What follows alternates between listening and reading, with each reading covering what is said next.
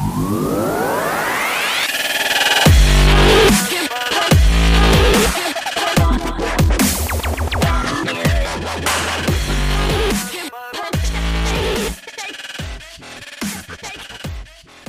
meu querido aluno, minha querida aluna, tudo bem? Seja muito bem-vindo, muito bem-vinda ao Laborcast, o seu podcast para o AB Direito do Trabalho. Eu sou o professor Antônio Capuzzi, vou estar com você na disciplina de Direito Processual do Trabalho, tratando da parte 2 da competência material da Justiça do Trabalho.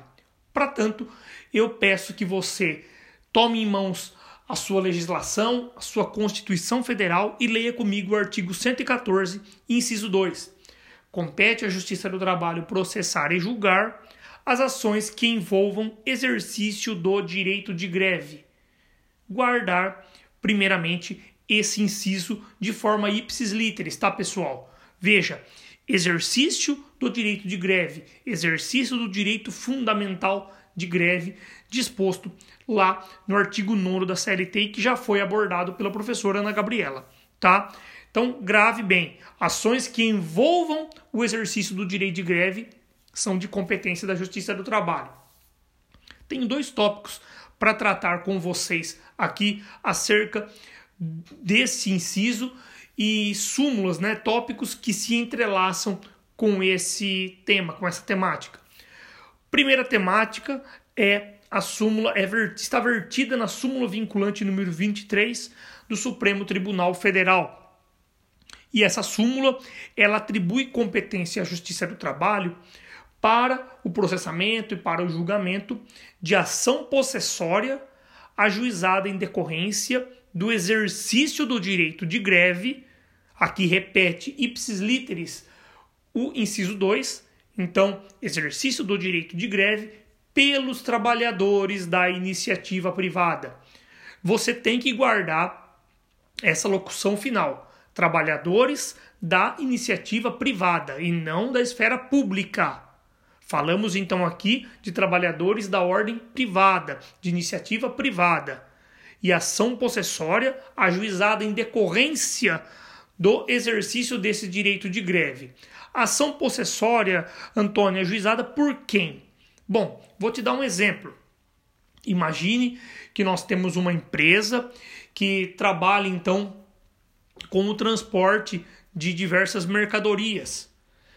E os grevistas que estão se manifestando, eles criam determinadas barreiras na, nos portões dessa empresa de forma a impedir o exercício regular da atividade pelo empregador da atividade empresarial pelo empregador, certo? Bom, na medida em que essas barreiras são criadas, o próprio direito de propriedade do empregador ele está sendo violado e também o direito fundamental à livre iniciativa. Ah, professor, mas nós temos o direito fundamental de greve.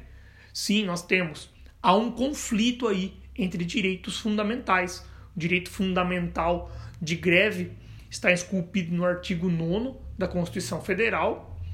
De outro lado, nós temos também o direito de propriedade, artigo 5 a livre iniciativa, né, a, a, a, os pilares da República Federativa do Brasil, dentre eles a livre iniciativa, prevista no artigo 1 inciso 4, 4 da Constituição Federal. Bom, nós temos um conflito de direitos.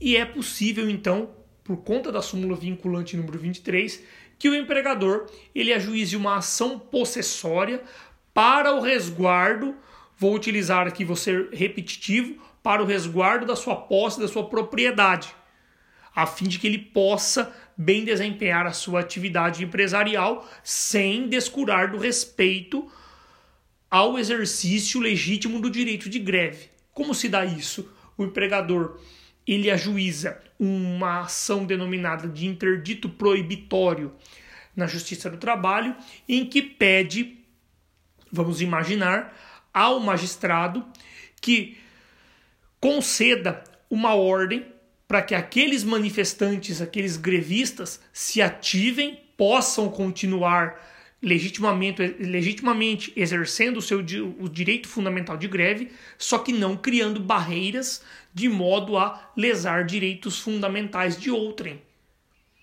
E veja aqui que nós estamos falando de direitos fundamentais de outrem, se nós expandirmos um pouco o raciocínio, esses direitos fundamentais podem resvalar até mesmo no direito fundamental ao trabalho ou o direito fundamental de poder trabalhar, de, de, de poder de liberdade, né, de poder se ativar daqueles é, trabalhadores que não coadunam com, com a manifestação grevista. Tá? Portanto, nós temos eventualmente o direito de propriedade afetado e o direito também à liberdade e o direito ao trabalho daqueles próprios trabalhadores que não se ativam nessa greve em poder trabalhar. ou seja, a adesão ao movimento grevista, naturalmente, ela é absolutamente facultativa. Não pode ser impositiva, certo? Portanto, esse interdito proibitório servirá para que o magistrado conceda uma ordem para que aqueles manifestantes se retirem daquele local e se abstenham de exercer o legítimo exercício do direito de greve daquela maneira. Então imagine, olha, o magistrado determina que esses grevistas, os manifestantes, eles podem, podem sim, sim exercer o direito de greve, muito embora a pelo menos 50, 50 metros da empresa, de modo então a não perturbar esse essa atividade empresarial. Há de fato aqui, meu querido, minha querida que me acompanha, como já disse e reitero, um conflito muito importante de direitos fundamentais. E há, de fato, quem defenda que esse o manejo dessa ação de interdito proibitório seria até mesmo é, ofensiva ao próprio direito fundamental de greve. O que, em certa medida, não deixa de ser verdade né? Porque se os trabalhadores eles tiverem eventualmente por conta de uma ordem judicial que se manifestar ao menos 50 metros, 100 metros, 200 metros da empresa, por vezes o direito de greve ele está esvaziado. Ele se torna vazio a tal ponto que não gera a pressão necessária para que aquele empregador, aquele empreendedor possa é, sofrer aquele essa é, essa coação, vamos imaginar assim, essa coação legítima, esse direito de, esse direito de prejudicar a outrem, né, por conta da greve. E então é, esse o escopo do direito de greve resta prejudicado. Claro que na sua prova objetiva, até mesmo na prova é, discursiva, né, da OAB, não vai ser perguntado algo nesse viés, porque é algo mais profundo e talvez algo até mais de ordem filosófica, tá? Acerca desse, desse assunto. Mas o que você tem que saber efetivamente é que pela súmula vinculante do Supremo Tribunal Federal é possível sim o ajuizamento de uma ação possessória na Justiça do Trabalho para que se discuta uh, eventualmente a, a, essa ilicitude da forma como o movimento grevista está sendo levado a efeito por conta do, do, dos trabalhadores da iniciativa privada. Então, guarde muito isso para sua prova objetiva. O segundo ponto que eu quero abordar é a súmula 189 da do Tribunal Superior do Trabalho, que atribui de igual forma a súmula vinculante número 23, competência à Justiça do Trabalho para declarar a abusividade ou não da greve. Importante você ter isso em mente, tá? É... A forma como essa abusividade da greve vai ser declarada, nós vamos tratar em, outro, em outra aula, né? os, os instrumentos processuais pelos quais são possíveis o reconhecimento pela Justiça do Trabalho dessa abusividade ou não, nós vamos ver em aulas posteriores.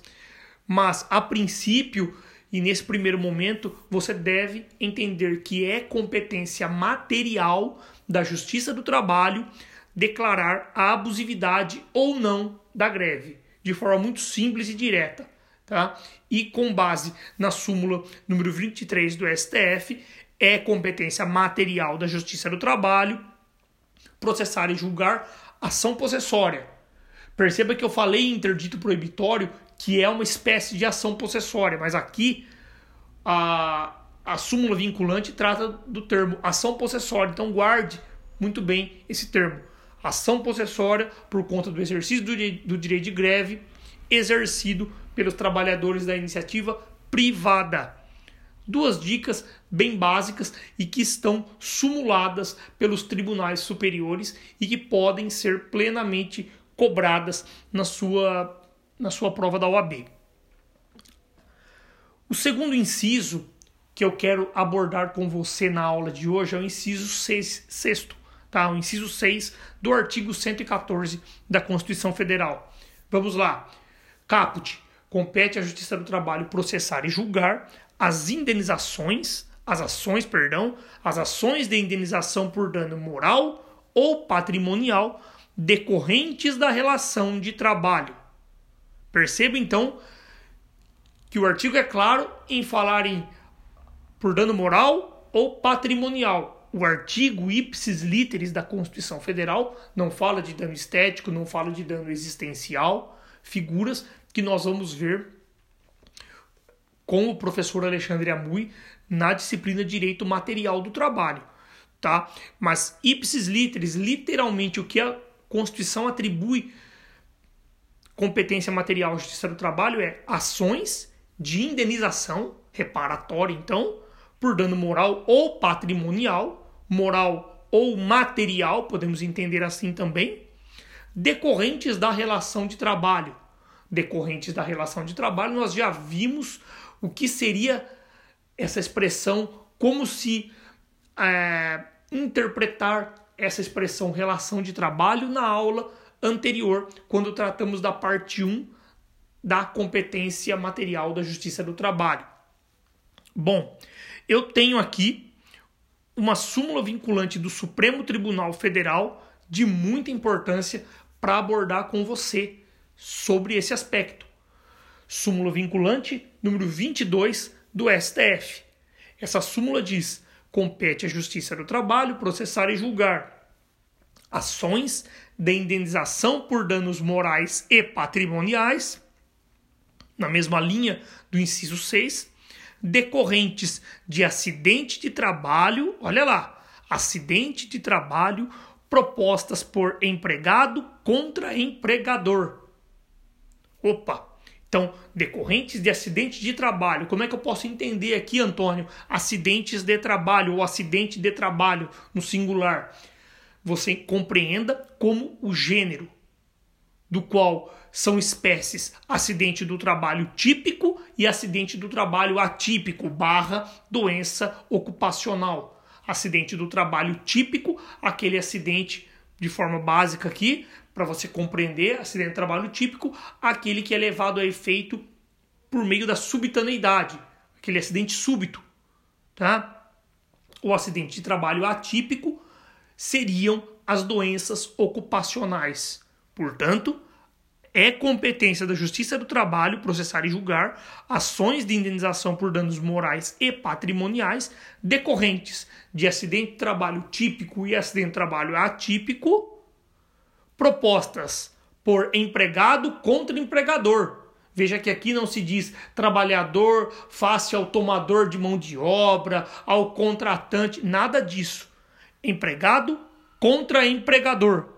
Inclusive aquelas que ainda não possuíam sentença de mérito em primeiro grau quando da promulgação da emenda constitucional número 45, tá? Porque isso anteriormente à promulgação da emenda constitucional 45 de 2004, havia uma certa cisânia na jurisprudência acerca da competência material da Justiça do Trabalho ou não para o processamento e julgamento de ações que tratassem de acidente de trabalho, tá? essa reparação por conta de acidente de trabalho.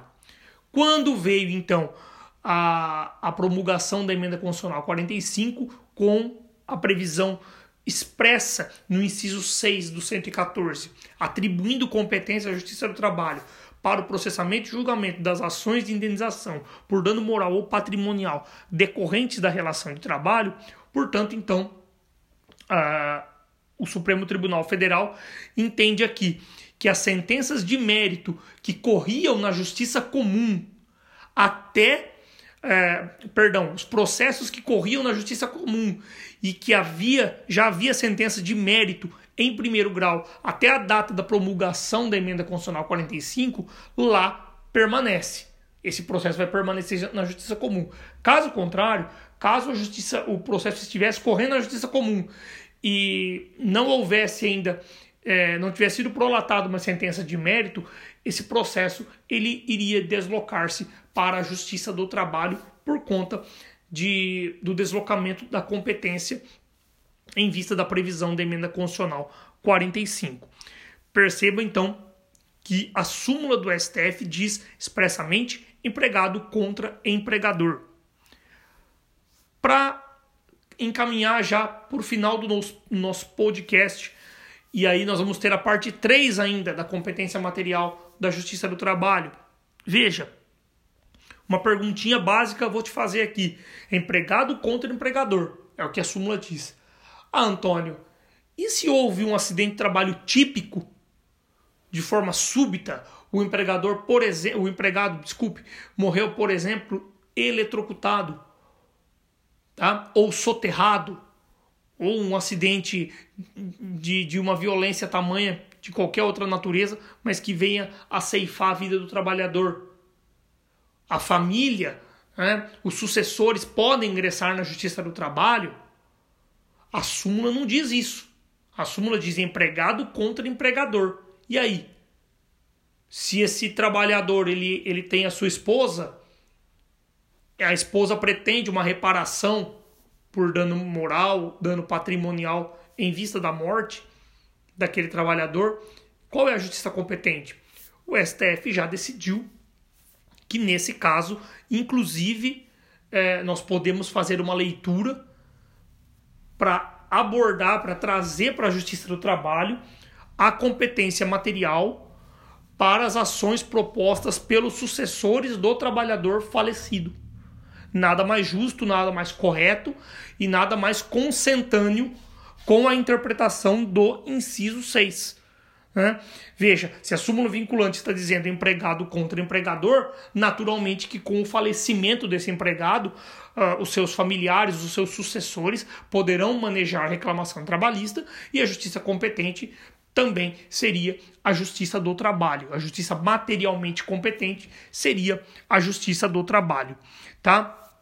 Bem, pessoal, eu volto na próxima aula, no próximo podcast, para tratar sobre dois mais dois incisos do artigo 114 da Constituição Federal e resolver três questões com vocês para nós compensarmos todo, uh, todas essas aulas, todas essas partes que nós estamos cindindo as aulas de competência material da Justiça do Trabalho. Eu agradeço muito a sua atenção, o seu prestígio em me ouvir e confiar no meu trabalho e também no do professor Alexandre Amui e da professora Ana Gabriela. Um beijo para você, um abraço, fiquem todos com Deus. Tchau.